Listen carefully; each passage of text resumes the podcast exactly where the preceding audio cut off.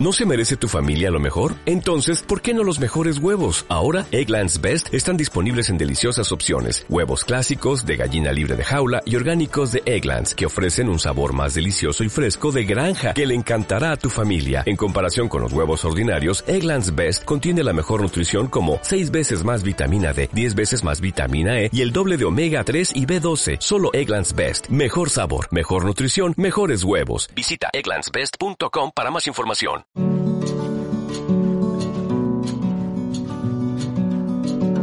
La historia del día.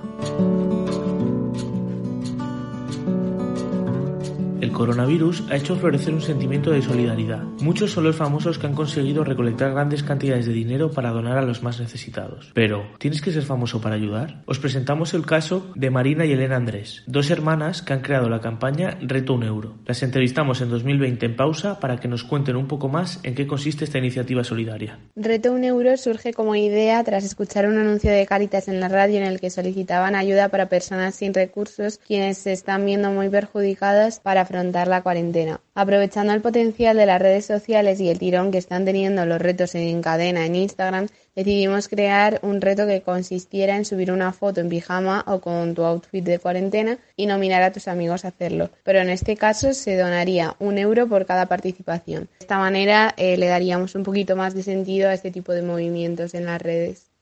¿Qué aceptación ha tenido vuestro movimiento?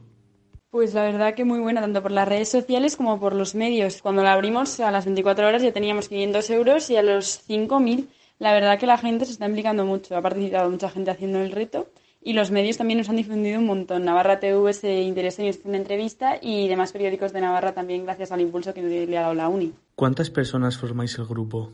Pues Reto un Euro lo hemos creado mi hermana Marina y yo pero siempre lo decimos que Reto un Euro es de todos los que hemos participado. Simplemente con difundirlo o con una donación ya eres parte de este reto, porque al final no es para nosotras, es para todos los que, los que lo necesitan. ¿Cuánto lleváis recaudado? Pues a día de hoy llevamos casi 1.200 euros. ¿Se puede ir viendo por algún sitio los resultados que se obtienen? Por la plataforma de GoFundMe, que la tenemos en el link de la biografía de Instagram se puede ir viendo la cantidad de dinero que vamos sumando. ¿De dónde surge esa voluntad de ayudar? De ver que con acciones muy pequeñas podríamos estar haciendo algo por los demás y no por mero entretenimiento, nada más. Y porque la situación es más grave de lo que parecía y, y requiere de que todos pongamos un poquito de nuestra parte. ¿Es solo un proyecto para esta pandemia de coronavirus? En un principio sí, el reto está destinado para recaudar dinero para esta cuarentena y ahora en cuanto podamos enviaremos a Caritas lo que tenemos recaudado y dejaremos abierta la plataforma para ver si alguien más se anima a donar. ¿Habéis recibido apoyo por parte de la universidad y de los estudiantes?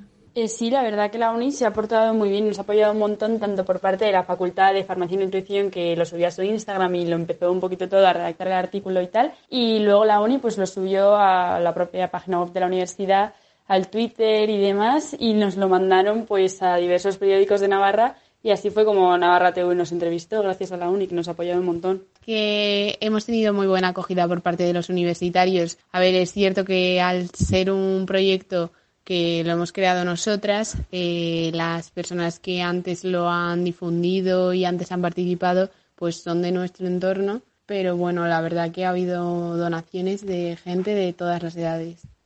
¿Hacia quién va dirigido este movimiento? Va dirigido a la gente joven, a todos aquellos que somos víctimas de las redes sociales y participamos de por sí en este tipo de, iniciativas que normalmente no van a ningún sitio y así hacernos un poquito más conscientes de la realidad y poder aportar nuestro granito de arena de una forma que casi no nos enteramos, pero otros sí que lo van a notar.